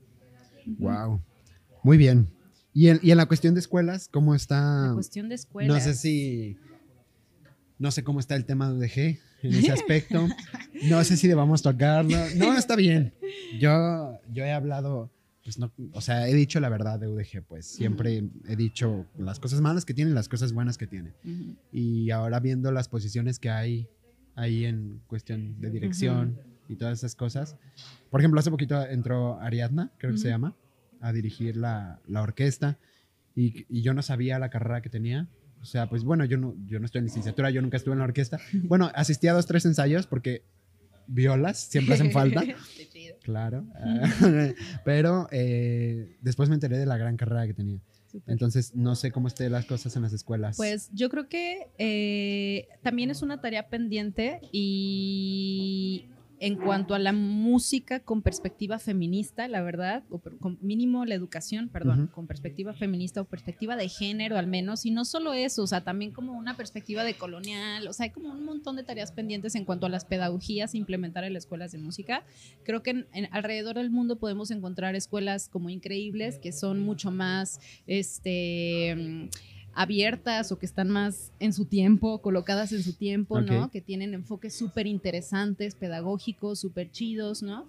Eh, así como seguro hay escuelas, y en todas partes, ¿no? Eh, que siento que viven un poco en el pasado. No me atrevería a opinar, o sí, ¿Por sobre la no? escuela de música, ya que estamos, ¿no? Yo creo que ahorita las, como te decía hace ratito, creo que las cosas están empezando a cambiar en la escuela de música y creo que la ventaja es que tenemos el internet donde puedes siempre estar accediendo al mundo exterior y no solo creer que lo que te enseñan en tu cubículo es lo que importa, ¿no? O es lo que vale. Claro. Eh, yo creo que sí la escuela de música, en los años que a mí me tocó estudiar, vi- como que se detuvo el tiempo en 1920 y lo lamento muchísimo, ¿no? Porque Dale. creo que hay una, ahorita creo que ya están entrando un montón de maestros nuevos, más con una onda más fresca, más activa, más tal. Pero a mí lo que me tocó fue una completa cerrazón en todo sentido, ¿no? Como, uy, no, ya tocar o pensar en Debussy era como demasiado, ¿no? O, o Stravinsky, o sea, es como, no manches, eso fue hace 100 años, o sea, ya fue, ya fue, ¿no? Sí, sí, sí. Entonces, pues yo creo que hay como una gran tarea pendiente ahí que tiene que ver con los programas de estudio, que tiene que ver con, con muchos maestros que se quedaron atorados en el pasado. Oye, estábamos, ¿te acuerdas de la idea que estabas diciendo antes de hacer el corte que hicimos? No. Bueno, era de las escuelas, pero las creo que escuelas. sí la cerramos. Pues ¿no? sí, más o menos, Ah, como que estabas terminando. sí. Terminamos ese tema. Bien, este, en, en tu investigación eh, mencionaste varios personajes célebres femeninos, obviamente femeninos. Eh, me, gustaría, me gustaría que dijeras eh, quiénes eran, que me recuerdes un poco quiénes eran y por qué esas personas, porque debe de haber infinidad. Pero bueno, te fuiste más a un nicho local, hablaste de jaliscienses, ¿no? De, de mujeres jaliscienses. Y hablando de mujeres, no es jalisciense, pero el podcast pasado grabé con Moncayo, con Sierra Moncayo, con Rodrigo, y no sabía, hasta que llegué a mi casa, abrí, estaba en la compu, abrí Google porque estaba buscando algo, y me apareció el, el doodle este que aparece de María Joaquina de la Portela Torres, que le decían María Greber, ajá, Greber, o. Greber, no sé, que después, o sea, me di cuenta, yo dije, mira, no la mencionamos, yo pensé que Rodrigo sabía, yo no sabía, yo ni la conocía, este, pero a lo mejor no sé si Rodrigo la conocía, pero no la mencionó y dije, mira, hubiera estado padre que hubiéramos mencionado algo, ¿no? Que fue el 4 de febrero, eh, por su obra Tipitín, ajá, Tipitín, y bueno, lo que ahí encontré, que es una, es compositora, estudió en, es de Guanajuato, creo, o algo así, estudió en Madrid, después en París y después en Nueva York. Justo lo que mencionabas de que a veces hay que las mujeres han tenido la necesidad de estudiar en otros lados, de buscar otras oportunidades en otros lugares, eh, pues para pelear por un lugar de una manera, mm, digámosle, innecesaria porque no tiene por qué suceder. O sea, tienes que poder desarrollarte del lugar donde eres. No digo que ella no haya podido, solo que tuvo otra vida, pues. Entonces, eh, leí que recibió clases eh, por Debussy. Eh, trabajó para 20th Century Fox y para los estudios Paramount. Hizo música para películas, para documentales. Hizo mucha música mexicana. Eh, Muchas canciones. Ajá, muchas canciones. Júrame, creo que era de la, la más conocida, creo que es. Entonces, pues bueno, nada más por mencionarla, por recordarla. ¿no? Está bien. Porque, La pues, efeméride. ajá, sí, sí, sí. Sí, digo, Entonces- eh, antes de, de desarrollar esa pregunta, digo, yo creo que la migración está bien, en el sentido de que Sí, es claro. bueno, ¿no? Sí, que haya esa eh, ese intercambio cultural y así. Y, y bueno, eh, sí, María Grieber creo que es una de las compositoras como más reconocidas, digamos, incluso me atrevería a decir que después de Consuelo Velázquez, Consuelita Velázquez es como de las más ¿no? Sí. Eh, reconocidas eh, de compositoras mexicanas. Eh, que están colocadas tal vez en un lugar más de música quizá popular, por hacer una separación un poco tosca, un poco bruta. Eh, pero bueno, sí, en el ensayo hago, enuncio algunas mujeres que encontré, porque además hicimos un análisis, hicimos porque eh, una chica que se llama Lorena eh, me estuvo ayudando a hacer todo ese vaciado de estadísticas. Hicimos un análisis sobre el diccionario de música de Jalisco que hizo Gabriel Parellón. Gabriel Ujú. Parellón también fue el editor de este libro en donde está incluido mi ensayo. Eh, hicimos un análisis de los casi 600 términos que tiene el diccionario eh, de, pues, de músicos o terminología en relación a la música en Jalisco. Entonces hicimos un análisis solo como punto de partida para decir cuántas mujeres están mencionadas aquí, ¿no? Entonces fue bien interesante, pues porque sí, ahí también la estadística estuvo como muy clara, ajá. ¿no? Muy, muy claro. Ahorita no me acuerdo claramente de los porcentajes, pero sí era como muy notoria, sí. Eh, y bueno, menciono también pues algunas maestras reconocidas y hablando de las compositoras, eh, pues es, sí, es, sí es un temazo. De por sí la composición jalisciense es un temazo, ¿no? O sea, eh, tenemos como más o menos claras las generaciones eh, que están prolíficas hoy en día de las personas que nacieron en los 50, por ejemplo, con el maestro eh, Medeles. Muy bien, ¿qué dice? Dice, eh, aquí está, ¿no? Se evaluaron, lo acabo de leer, se evaluaron 685 términos, los cuales se dividen de la siguiente manera. En cuestión de género, 354 de género eh, masculino y 254 de género neutro y 77 de género femenino. El 11%. El ¿no? 11%. Que vaya, esto solo es un punto de partida, ¿no? No estoy diciendo Claro. que solo por eso ya todo está mal, ¿no? No, o sea, no, hay no. que analizar por qué, de, por qué sí o por qué está mal, ¿no? Pero pues desde ahí, ¿no? O sea, y, y era bien curioso porque a veces la relación por proximidad en, en la descripción de una no sé, de una cantante era como fue esposa de no sé quién, ¿no? Que Claro. decía, súchale, o sea, ¿Por dime qué tiene que estar en su ajá, historia? Ajá. Exacto, ¿no? Así es siempre, ¿no? Frida Kahlo de Diego Rivera, ¿no? Ah, ¿Lo Este- mencionaste tú, verdad, en tu investigación? No, ¿O yo dónde, no. dónde lo leí? Porque leí algo así como de, no existiría, algo así decía, ¿no? No existiría eh, Frida Kahlo sin Diego Rivera, no existiría tal sin tal, tal sin tal. Sí, y eso es una pena realmente, Sí. ¿no? Como la etiqueta ahí del, de quién es el dueño y a quién está subordinada, pues híjole, gracias, pero no. En fin, eh, volviendo a lo de la investigación, pues sí, eh, el asunto de las compositoras te decía que, que de por sí la composición jalisciense es un tema, ¿no? Porque la escuela de composición, hablando de escuelas de música, en la escuela de música, que es el único lugar donde un compositor en Jalisco puede formarse, aparte de la sacra, pero la sacra está en otro lugar, Claro. ¿no? Como que tiene otra función, eh, pues es en la escuela de música, ¿no? Entonces yo creo que ya en los últimos años ya ha habido un cambio por ahí, bueno, y en el último año, de hecho, afortunadamente, pero eh, pienso que para que Jalisco a nivel nacional esté en un lugar bien raro, o sea, bien raro, porque de por sí sufrimos ya del centralismo, ¿no? Claro. Problema número uno, ¿no? Problema número dos, pues acaba el, el mundo en 1920, entonces aquí se gradúan con un cuarteto impresionista y no saben nada más del mundo, no saben nada de técnicas extendidas, no saben nada de música más nueva, ¿no? O sea, realmente eh, como que el sistema no te ayuda a que te conectes con la actualidad en la música de concierto y la música contemporánea.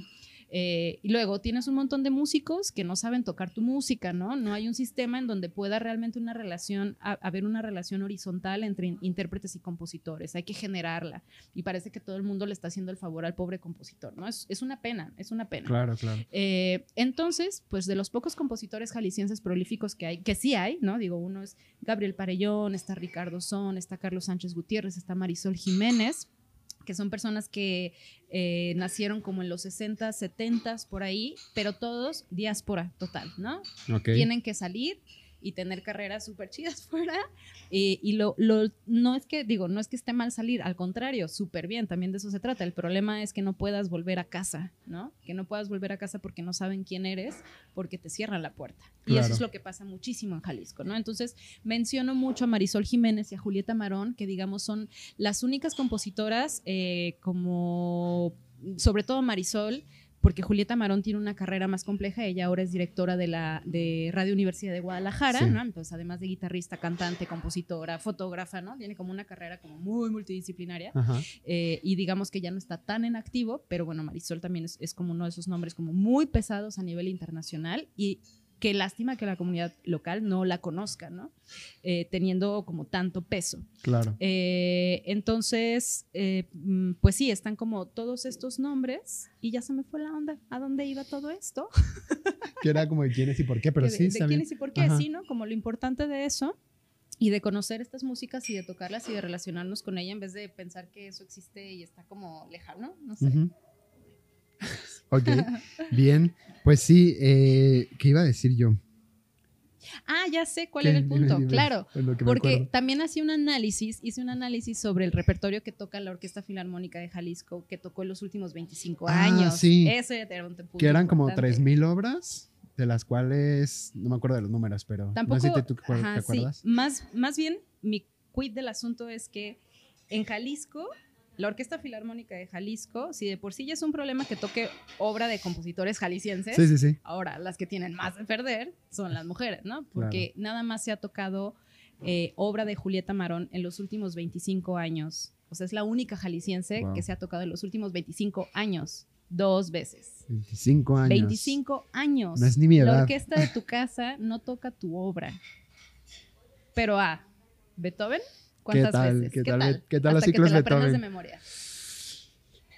Mira, iba justo, ya me acordé a qué iba. A lo de salir, salir a, estudiar a otros lados. Pues no es por ser nacionalista ni de que, ay, es súper México, ¿no? Pero he escuchado mucho esta idea y estoy muy de acuerdo con ella, que antes de querer, bueno, no antes, y no debe ser forzosamente así, que quede claro, pero sí tenemos las herramientas para crecer aquí en México. Nada más que desafortunadamente si tienes que rascarle un montón, seas hombre o mujer, para encontrar una oportunidad. Y entiendo que las mujeres más todavía por todo esto que está sucediendo. Por ejemplo, de las compositoras, el simple hecho de crear en todo este proceso creativo que lo pueden hacer perfectamente, pero al momento de como lo dijiste, de querer, de que los músicos no conocen tu obra, que no sepan cómo tocarla, que no, porque no eres conocida, porque no están interesados en ti, ya es todavía aún más pesado y mucho más difícil, ¿no? Entonces, pues sí, que, no era por ser nacionalista, pero sí tenemos como las herramientas. Y empezando aquí por Jalisco, mm. sí tienes muchas herramientas para crecer musicalmente y después irte a lo mejor a un Ciudad de México y de Ciudad de México saltar a otro lugar, ¿no? Pero, también, ¿por qué tendríamos que ir a Ciudad de México? Porque sería abonar ese centralismo que ah, por sí padecemos. Sí. ¿No? O sí, sea, sí, padecemos bastante. Pero digo, sí puedes empezar por a nivel local, ¿no? O sea, ¿crees que. o crees que de plano no haya.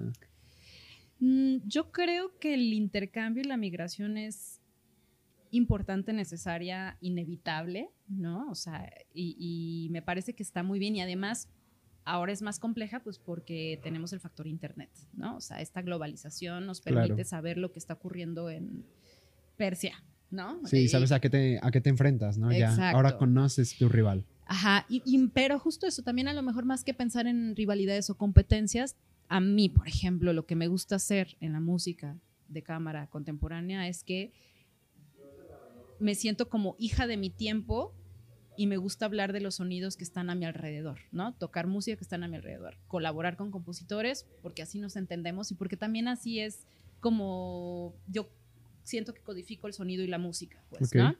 Entonces, está bien chido porque en vez de decir voy a aspirar a llegar, a llegar, subir y subir y ser como esta representante de, pues no, ser honesta, ser honestos y decir, hablo de mi tiempo y de mi tiempo y de mi espacio. Claro. Y eso muchas veces te da muchísima más personalidad y solidez en un proyecto que, que, otras cosas, ¿no? Claro, cada quien tiene sus intereses y si tu interés es ser concertina de la Orquesta Filarmónica de Nueva York, bueno, veamos cuántos elementos tienes a tu favor y a lo mejor cuántos elementos tal vez no juegan a tu favor para que lo logres, ¿no?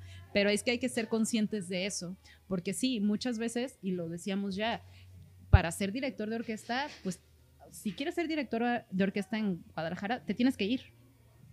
¿Dónde estudias? ¿no? Puedes solo estudiar dirección coral.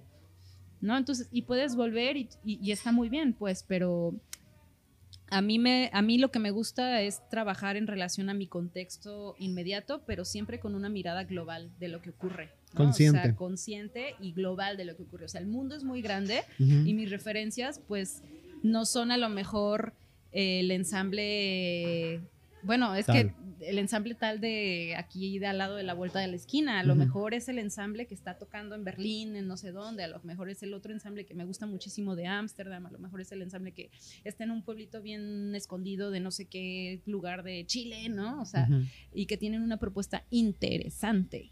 Ok. Única y fiel a su personalidad. ok, ok. Bien, eh, hace rato... Eh, Estoy bien distraído por el sonido de afuera. Ya llegó la basura. La otra vez escuché un episodio. Bueno, es que, ¿qué iba, qué iba a decir de eso que me estaba diciendo? Ah, sí, que, por ejemplo, e, esta, este pensamiento consciente de querer hacer algo y de ganarse un lugar, de querer desarrollarse, ¿crees que te...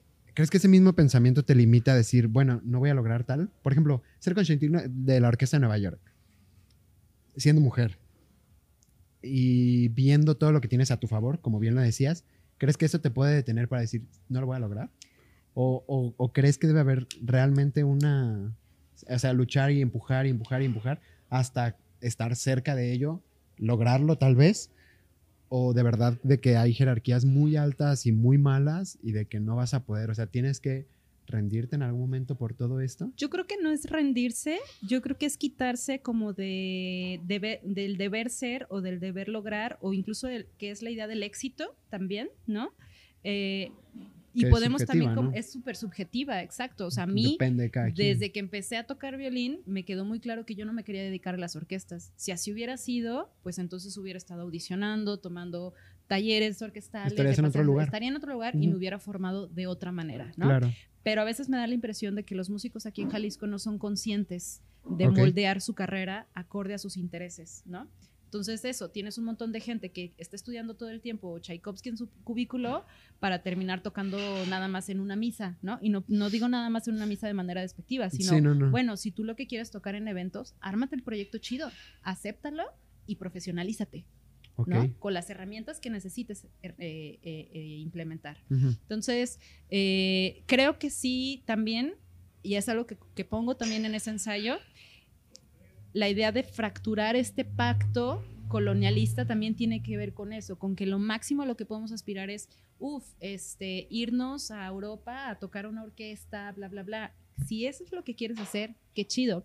Hay muchas cosas que no vamos a poder hacer. Por ejemplo, ¿quién vive de ser este, solamente solista o músico de cámara en México. nadie. O sea, si no eres el latinoamericano y a, y a, veces, bueno, ellos sí viven de eso, pero aún así también tienen que estar accediendo a becas federales para poder permanecer y, existir. De solistas, no sé, Erika Dabushevich, pues también tiene una carrera como concertina en orquesta. Claro. ¿No? Entonces ahí es un problema más complejo, ¿no? No es como yo quiero hacer esto y lo voy a lograr. Sí, en cierta forma sí, pero hay un aparato que condiciona las cosas que puedes o no puedes hacer y que hay que romperlas. Claro que hay que romperlas, pero también en el mundo de la música de concierto y la música clásica, o sea, si es un mundo como bien privilegiado en donde tú ves a todas las chicas y chicos que estudian en Juilliard, pues híjole, yo no tengo un millón de dólares para financiar esa carrera. Y si lo tuviera, pues vengo y me traigo maestros y hago un festival y me pongo un estudio y me pago clases y talleres de por vida, ¿sabes? O sea, porque sí, esa es mi realidad, ¿no? Ajá, o, o, no me quiero endeudar de por vida. Y también nada está garantizado porque también tienes toda esta serie de estudiantes de Juilliard que están trabajando allá en un McDonald's porque hay una sobrepoblación de estudiantes hipercapacitados y lo mismo que hay un sistema en donde todo está súper competido y no siempre las personas tienen claro qué es lo que quieren hacer. Ok. No hagan ejercicio, gente. es mentira que es bueno. Es mentira. Entonces, los ejercicios son los papás. Entonces, ok, la lucha está, pues nada más en luchar, o sea, en, darle, o sea, con lo que tienes y, y, a lo mejor no está mal desviarse, ¿no? O sea, si dices, bueno, yo quiero hacer tal y al final no te resulta, no, no quiere decir que hayas fracasado. A lo mejor tienes un montón de cosas detrás que, mira, mira todo lo que te pasó y de lo que puedes agarrar un cachito y hacerlo un bolonón, ¿no? Exacto. Además, creo que hoy en día también hay como dos vías, que una es o te super especialistas en algo, ¿no? Como yo quiero ser principal de corno en no sé qué, y eso es lo que hoy quiero y voy a hacer. O también te puedes diversificar. Ese es mi caso, por ejemplo, ¿no? Sé que vivo en una ciudad compleja en donde tengo que hacer un montón de cosas para generar lo que me gusta, ¿no? Entonces, por eso, pues sí, terminas haciendo gestión, por eso terminas haciendo multidisciplina, porque, bueno, porque también me gusta, o interdisciplina, porque también me gusta, eh, y porque son mis intereses, pero pues aceptas esa realidad. Entonces, creo que, no sé si es el secreto, pues, pero creo que la clave es conocer el contexto y sí, buscar las mejores herramientas a las que puedas acceder para profesionalizarte en lo que haces, ¿no? Ok, bien, muy bien, pues sí, tienes, tienes toda la razón y ahora ya tienes que ser un músico muy diverso, ¿no? Tienes que saber también innovar, tienes que saber crear tu, propio mundo.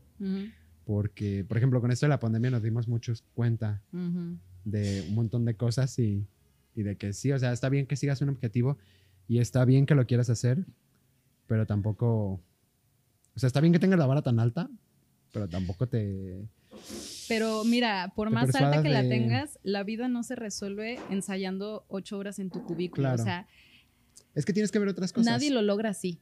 Nadie. Nadie. Y si lo lograron así era porque eran niños que tenían tres años y cuyos papás invertían millones y millones y millones en sus carreras y eran sus managers y hacían ese trabajo que se tiene que hacer. O sea, y, la mayoría de nosotros estudiar, tienes que moverte. Ajá, ajá. O sea, eh, va junto con pegado. Muy bien. Bueno, ok, creo que, bueno, no sé si esta pregunta la debía haber hecho al principio, tal vez. No sé por qué la puse aquí, pero bueno, la voy a hacer. Es que lleva a originarse la musicología feminista. Porque la musicología, pues, o sea, es musicología, no sé. Siento que a lo mejor creo que puede haber una rama de ello, pero como tal, creo que lo tocas en la investigación como un tema no totalmente diferente, pero sí un tema punto de aparte de la musicología. Entonces, bueno, nada más para ahí dar el dato o la introducción. Eh, pusiste que la musicología feminista surge en la década de 1980 con Eva Rieger, ¿sí se pronuncia así? o Susan McClary. Entonces... Pues sí, la musicología feminista surge en esos años y surge además porque la teoría crítica del arte despierta eh, con los feminismos como una década antes. Por bueno, incluso más, como en los 60s o en los 70s, empezamos a ver teoría feminista del arte, sobre todo de las artes visuales. Porque en ese entonces empieza, está toda esta segunda ola eh, de los feminismos en donde empieza a haber una proliferación de prácticas artísticas muy relacionadas con el cuerpo, en donde un montón de mujeres empiezan a hacer performance y empiezan a visibilizar, su cuerpo como mujeres artistas y a decir, hey, aquí estamos, porque en ese entonces la demanda feminista tenía mucho que ver, por ejemplo, con los derechos reproductivos, tenía mucho que ver con, em, como decir, eh, decir eh, que lo, lo, ay, lo privado es este... No manches, se me fue. Lo, tú puedes. ¿Quieres ver qué es la investigación? Sí, pero no. No, con un cable ahora. No, todo me ha salido mal. Siempre hay un margen de error en este podcast. Si no nos equivocamos, no es gran pausa. Viviendo al límite. Así es, como este micrófono. Bien. Mira, maldita pues basura. Pues cintazo. La otra vez lo puse como así. Ajá, así como, pues ni modo, lo voy a poner bien alto. Aunque se vea ridículo. Es lo que hay, gente. Va. Listo, ahora sí que me decías. Entonces, estamos hablando de la musicología feminista que surge en los ochentas, pero que curiosamente, en comparación con la teoría crítica del arte feminista, surgió como 10, 15 años, casi 20 años después de cómo surgió en otras artes, ¿no? Entonces te decía que en los años 60 cuando está este boom otra vez con los feminismos, en donde se pelea mucho por los derechos reproductivos, por los derechos de las mujeres, eh, peleando por, por los espacios públicos, con esta famosa frase de que lo personal es político, o sea, lo que ocurre en casa también es importante. Claro. empieza a darse como una serie de manifestaciones artísticas muy relacionadas al cuerpo.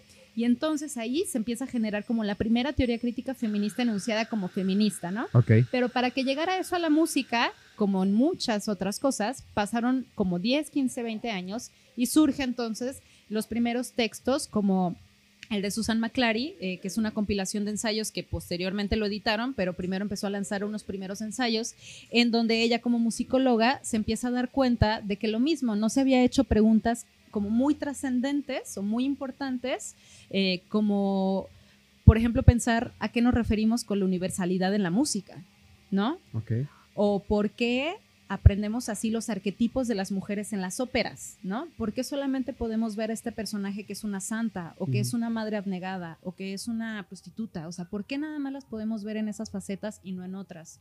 ¿Por qué eh, me dicen que existe una cadencia femenina y una cadencia masculina cuando hablamos de composición? Entonces, se empieza a hacer muchas preguntas eh, que dan forma pues a lo que ya hoy entendemos como psicología feminista, por ahí de los noventas empieza a haber este boom en España, ¿no?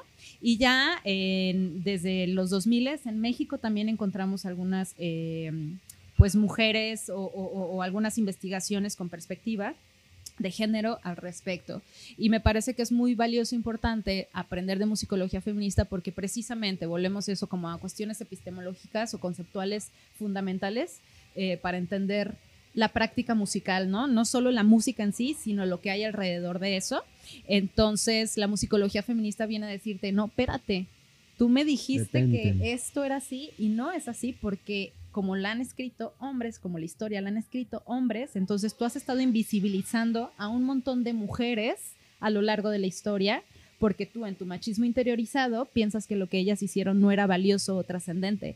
Y es por eso que aprendes Beethoven, Bach y Brahms y no aprendes Fanny Mendelssohn o no aprendes Florence Price o no aprendes este un montón de compositoras que existen y que ahorita están resurgiendo porque ya hay un montón de iniciativas a nivel global tratando de reivindicar la historia. Y de eso se trata también aprender musicología feminista. Uno, reivindicar la historia, o sea, visibilizar lo que ha existido y que no se ha visto, ¿no? O sea, reaprender la historia. La otra tiene que ver con preguntarse qué onda con el contexto actual y la otra tiene que ver con implementar herramientas para ya no repetir esos errores, ¿no? Ok, bien, muy interesante. Esto lo podemos, lo vamos a dejar más, vamos a dejar tu investigación y a ver si me pasas más, más información. Claro. Em, pero sí, este tema es muy profundo, pero bueno, me gustó que, que hayas dicho, lo hubiéramos dejado al principio. pero bien, muy bien. Ok, me voy a mover un poco a la actualidad. Eh, ¿Cómo se ve ahora una carrera musical para la mujer? Carrera, pues llámese, no solamente estudiar en una escuela, ¿no? Sino literalmente tu carrera musical. ¿Cómo se ve ahora? Creo que eso... A diferencia, pues, de... Sí, depende muchísimo del contexto en el que te encuentres. O sea, no podríamos generalizar a la figura de una mujer porque no es lo mismo una mujer que tiene su familia en Suiza, ¿no? Y que tienen cabañas y tienen mucho dinero para pagar una carrera profesional. A una mujer, de en mi caso, por ejemplo, que soy una mujer de clase media, eh, con una educación universitaria, pero que vive en México, que vive en un entorno bien complejo políticamente hablando, en un entorno súper violento, ¿no? Donde hay eh, un contexto muy fuerte, ¿no? A tomar en cuenta para tomar cualquier decisión como salir a la calle, ¿no? Y no sentir eh, inseguridad o miedo por salir a la calle, ¿no? De que te pueden desaparecer literal. Como no es lo mismo, a lo mejor una chica que está en el cono sur, ¿no? En Argentina estudiando y que descubrió la música, no sé, de otra manera a través de los tangos, qué sé yo, o a través de los... Eh, a través de cualquier otro tipo de música, ¿no? Estoy poniendo como ejemplos burdos, ¿no? Entonces, creo que para empezar no podríamos generalizar porque eso, volvemos nuevamente a la importancia del contexto específico de cada mujer y eso es como fundamental, ¿no? O sea, no podemos dar un panorama general. Eh, pero creo que hoy en día es una buena oportunidad porque hay muchas ya organizaciones, asociaciones, iniciativas, plataformas que están impulsando la preparación de muchas mujeres o personas, digamos, divergentes o disidentes que ponen en cuestión como esta hegemonía masculina, ¿no? Sí, Sobre sí. todo eso, eh, en la música de concierto. Entonces yo creo que cada vez hay sí más oportu- oportunidades para organizarse, para despertar, para informarse, para articularse y para agarrar las oportunidades, ¿no? Y creo que sí nos toca a las chicas agarrar esas oportunidades, ¿no? Porque a veces sí hay como un miedo de decir, ay, no, es que no quiero que sean condescendientes conmigo o que me inviten porque soy mujer, ¿no? Que a veces te Claro. lo confieso, a, a mí también me pasa, ¿no? Como ah, me invitan porque soy la chica que sabe hablar, o no que sabe hablar, pero que le interesan los feminismos en Guadalajara, ¿no? Y es difícil de, de pronto como lidiar con eso porque evidentemente es un tema que me toca de manera directa, que me interesa, que he decidido investigar, pero que al final de cuentas eh, no quiero que la bandera me termine invisibilizando a mí, Claro. ¿no? Sí. Ajá, es como súper di- difícil, pero ocurre en muchas luchas, como también como con la comunidad LGBT, ¿no? O sea que por un lado están luchando por sus derechos que sean reconocidos eh, a nivel legal, ¿no? A nivel, este, pues sí, legal, en marcos legales como el matrimonio, como la adopción o cosas así, pero al mismo tiempo el hecho de lograr esos como esos o desbloquear esos candados no garantiza que realmente estén siendo respetados sus derechos fundamentales. ¿no? Que no estén sufriendo discriminación Claro. o muchas cosas. Entonces, eh, bueno, estoy divagando ya un poco, No, pero sí bien. creo que es un buen momento, ¿no? O sea, creo que sí los paradigmas se están desestabilizando, Ajá. ¿no?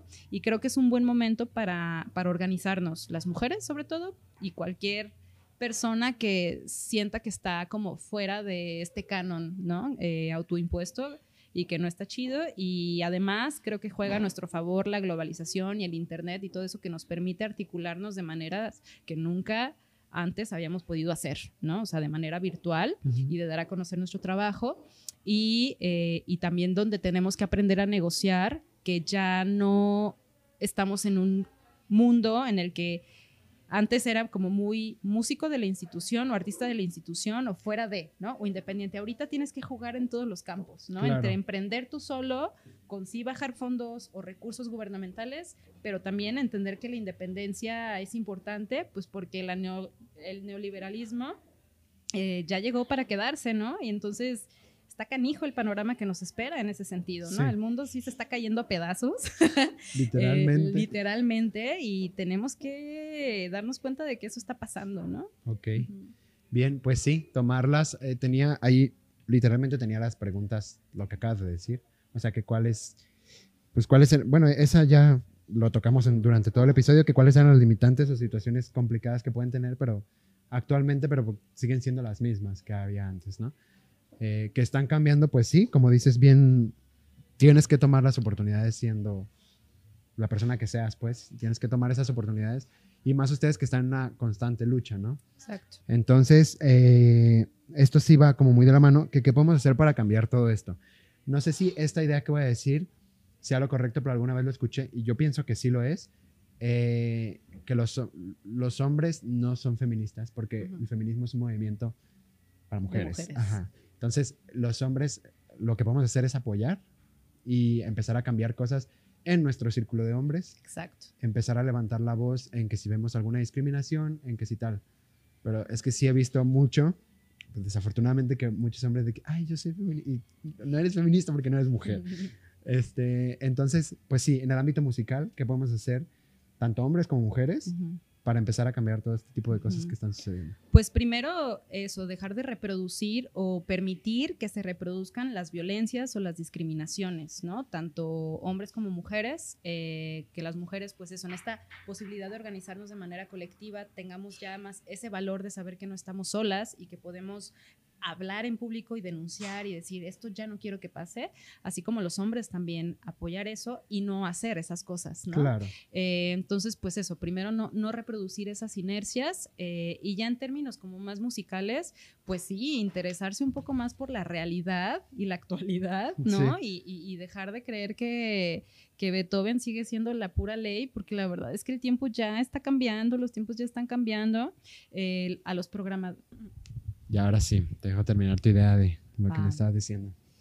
Bueno, pues entre otras cosas que podemos hacer es eh, pues ya dejar de seguir normalizando que todo lo que podemos tocar son hombres, con hombres, para hombres, en un sistema de hombres, ¿no? Sino buscar la diversidad, buscar la diversidad. Entonces, si te, si te toca programar repertorio, haz tu tarea y ponte a investigar, así como hiciste tu tarea de Beethoven, haz tu tarea donde sobre, sobre dónde están las compositoras, ¿no?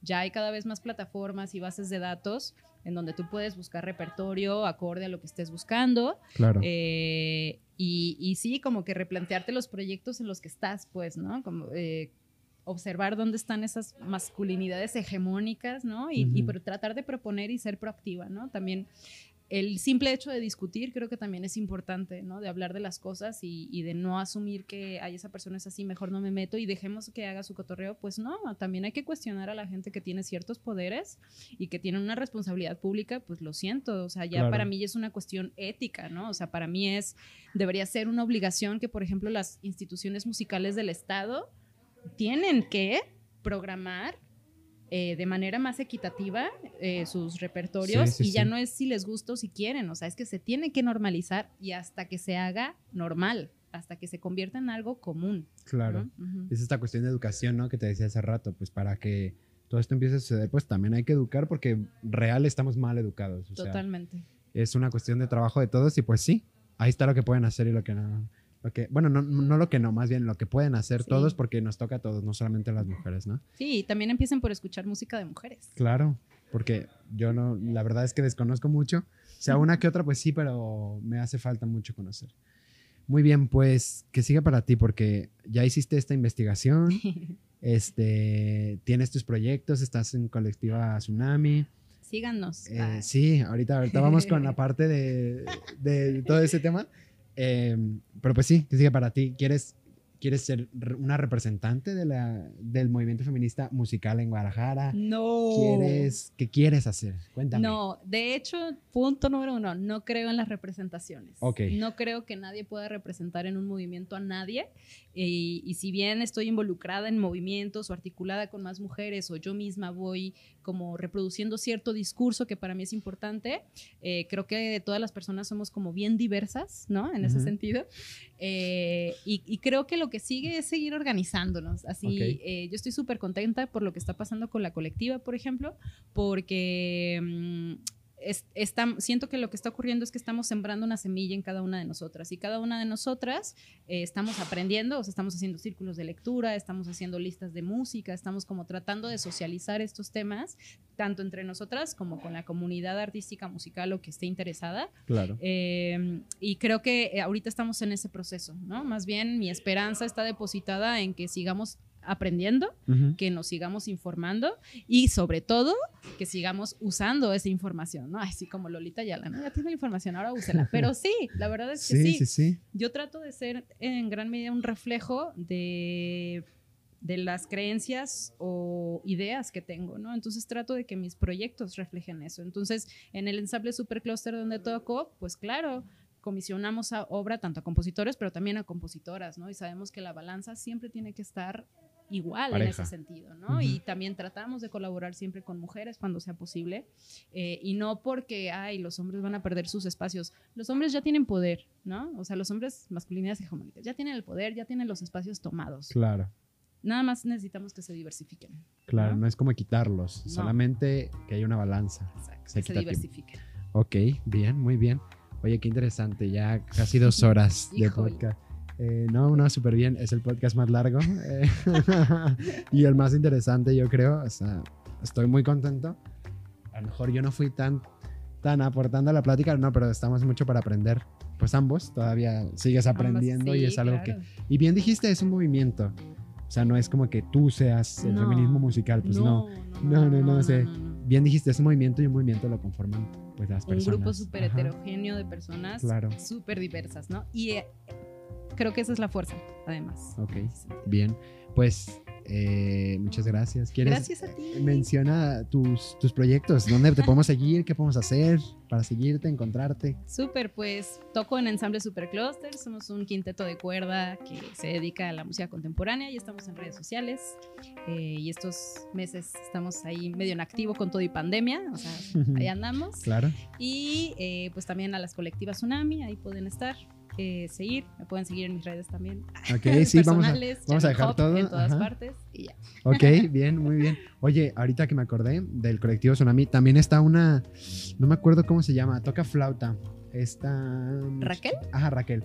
Fue mi maestra hace mucho tiempo. Sí, cuando empecé en la música, en, en las escuelas municipales, ella daba clases ahí, pero... Sí, ahí anda Raquel sí, Ramírez. Sí, sí, escuché mucho.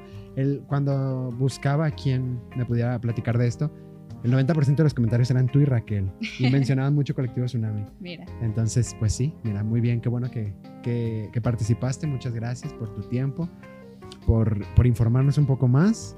Espero que a partir de esto eh, ya empecemos a hacer un cambio porque hace falta hablar de estos temas. Eh, pues ya, ¿algo más que quieras agregar? pues nada más agradecerte la invitación. Ok, muy bien. Pues muchas gracias a todos por escucharnos, por vernos, a ti por venir. Y hacemos gran pausa la siguiente semana. Bye bye.